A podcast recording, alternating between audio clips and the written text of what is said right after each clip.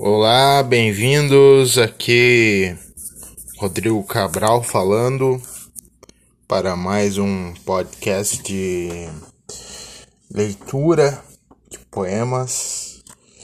Uh, eu vou ler alguns hoje num tom mais brando, mais leve.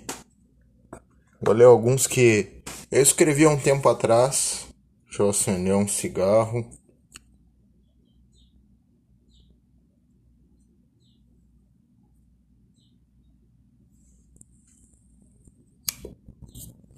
Hum. E que eu escrevi há um tempo atrás e eu acho relevante trazer aqui para não ficar, né, aquela coisa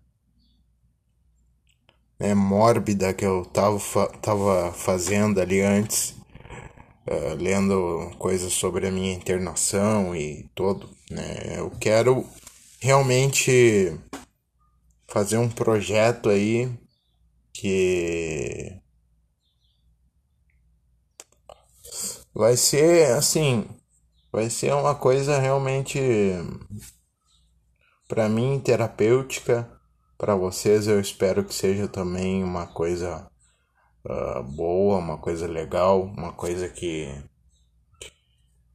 uh, traga a vocês algo qualquer coisa, né?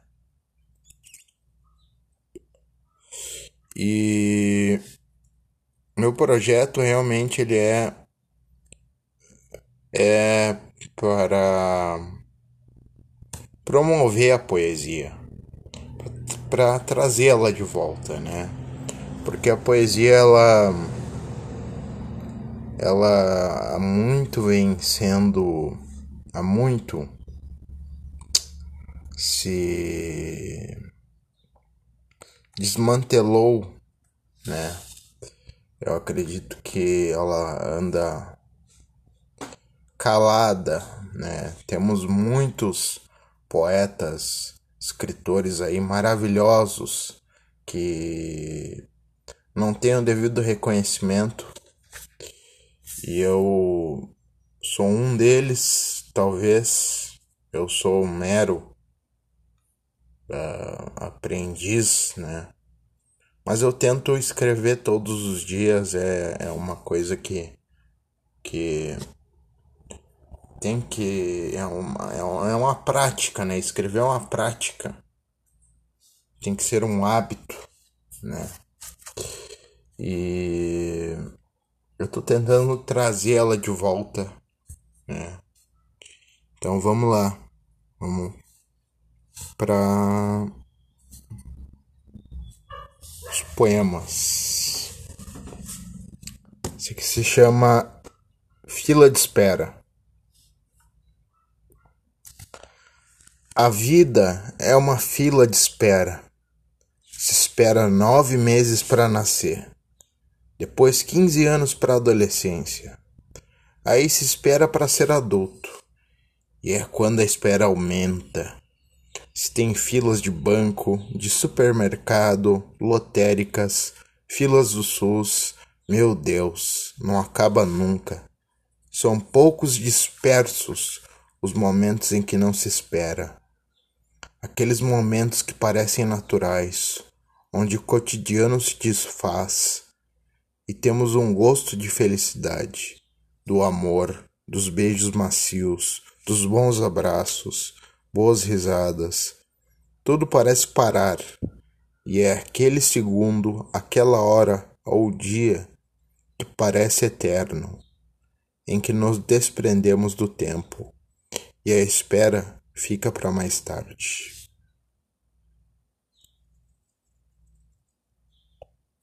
Aí, ó, é realmente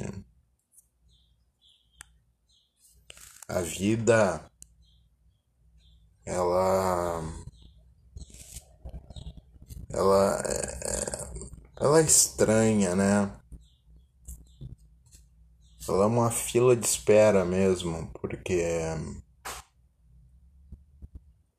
a gente espera, espera pelas coisas acontecerem, a gente tem esse costume de esperar que as coisas aconteçam. Mas elas não vão acontecer a não ser que você vá lá e faça acontecer. Tomar uma água para se hidratar, importante.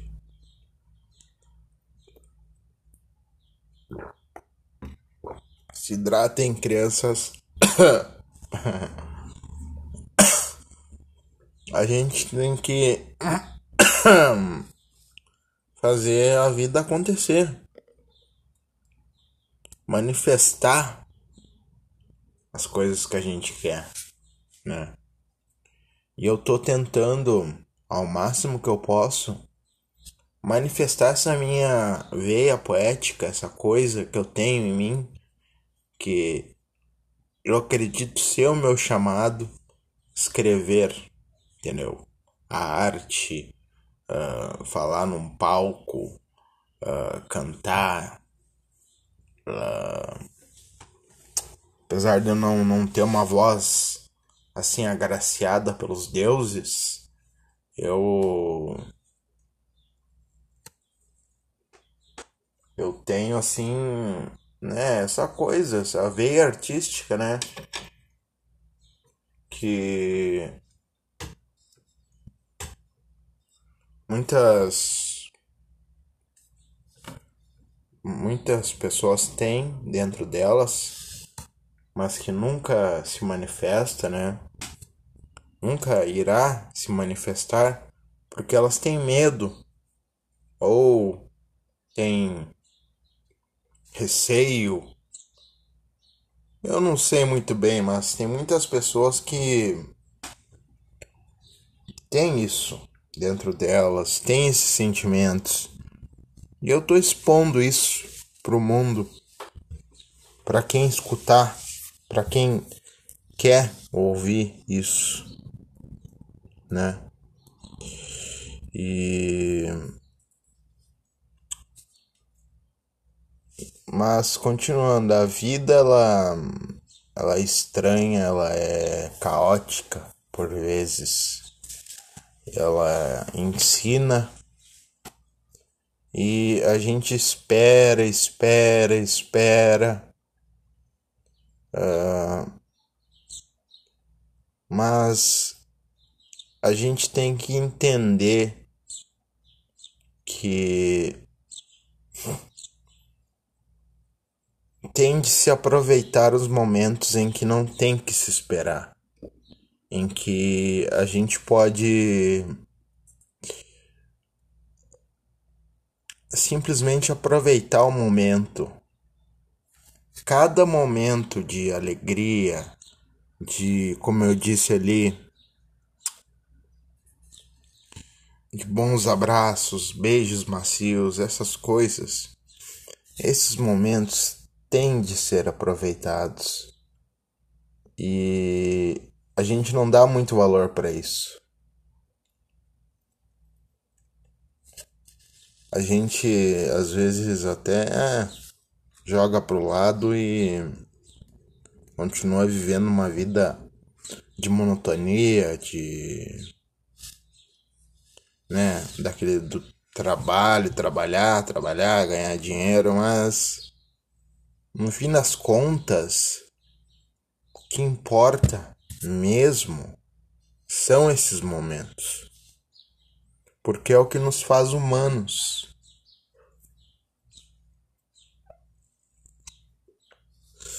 É o que nos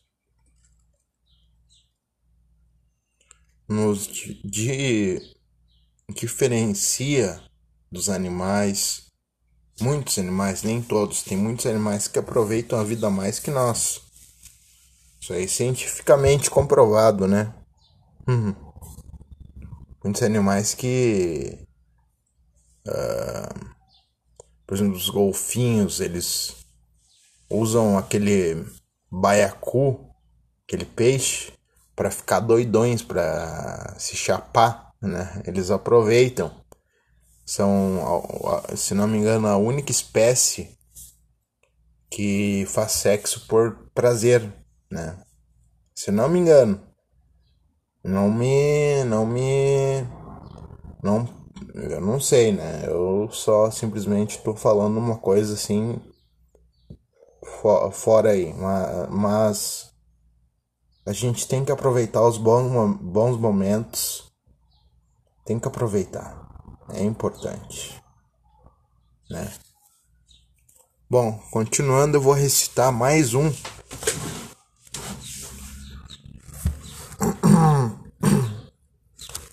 Que é uma homenagem às mulheres. E adivinhem só, o nome do poema é Mulheres. Vamos lá. Mulheres, ah, como são complicadas, difíceis de entender, indecifráveis, muito carentes, amáveis, extremamente decentes, seres inimagináveis de caráter inabaláveis. Sabem notar o que há de errado, mesmo sem ouvir uma palavra. É o sexto sentido que fala e diz tudo o que precisam saber. Seus olhos sabem ler, entender, analisar, tecer teorias que se tornam fatos. São misteriosas, geniosas, tramam vinganças e surpresas. Quando amam, põem todo o seu coração à mesa. Nunca deixam para depois os beijos que podem ser dados agora. Mas acima de tudo, quando se tem uma ao seu lado, não tem só uma esposa ou namorada.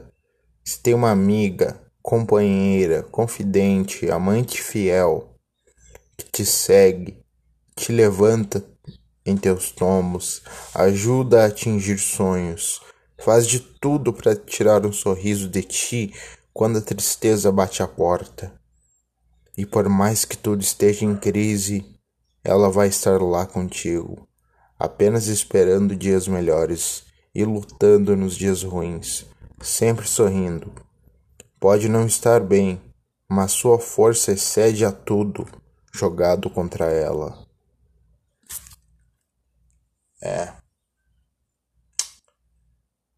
mulheres, mulheres, mulheres. É, digamos, um hino de homenagem né, às mulheres que são maravilhosas. São melhores que os homens, assim, quase tudo. Elas são incríveis em, em tudo, né? Aguentam dores, dores assim terríveis, dores do parto que o homem quando tem uma gripe sente que vai morrer, né? E é imprescindível o quanto o papel que uma, uma mulher tem na vida de um homem. Eu tive uma mulher na minha vida que me ajudou muito. E eu, como o tolo homem que sou, acabei estragando esse relacionamento. Relacionamento bom, tudo. E por beber demais, por ser um empecilho, um incômodo, eu decidi acabar com o relacionamento para ela não sofrer mais, porque ela sofreu muito. Em quatro anos de relacionamento, ela sofreu dez. E eu poderia ter mudado por ela, e não odeie. Talvez foi tudo por causa de vício, né? Do vício.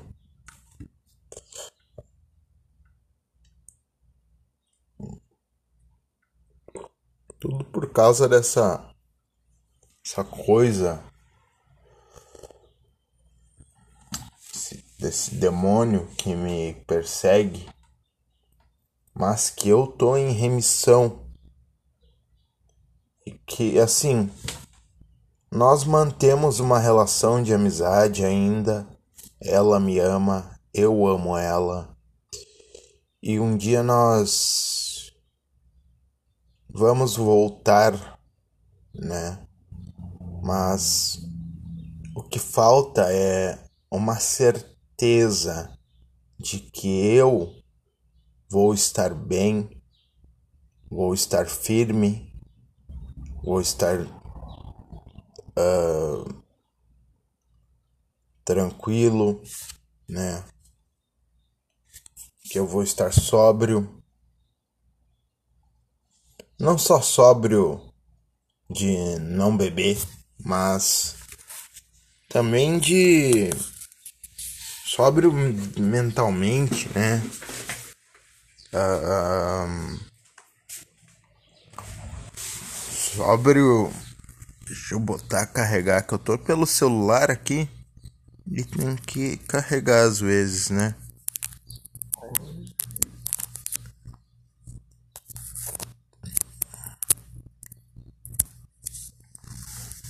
Sóbrio de estudo, né? De mentalmente não ser uma pessoa assim como eu sou agora né, que eu ainda estou num, num processo, né, de cura, uma cura mental, espiritual, ainda estou, né, porque o vício, ele não é, ele não, não é só o vício. Ele também vira acaba por virar uma doença mental. E você desenvolve crises uh, por vezes assim eu já vi gente que parou de beber e, e, e teve depressão né? Então eu tenho que evoluir como pessoa e E quando isso finalmente acontecer, porque vai, aí sim nós podemos pensar em voltar. Mas eu fiz esse esse poema para as mulheres porque elas são incríveis e merecem todo o respeito do mundo. Bom, vamos terminar nessa nota aí uh, legal aí. E muito obrigado por todos que vão ouvir isso. E até a próxima.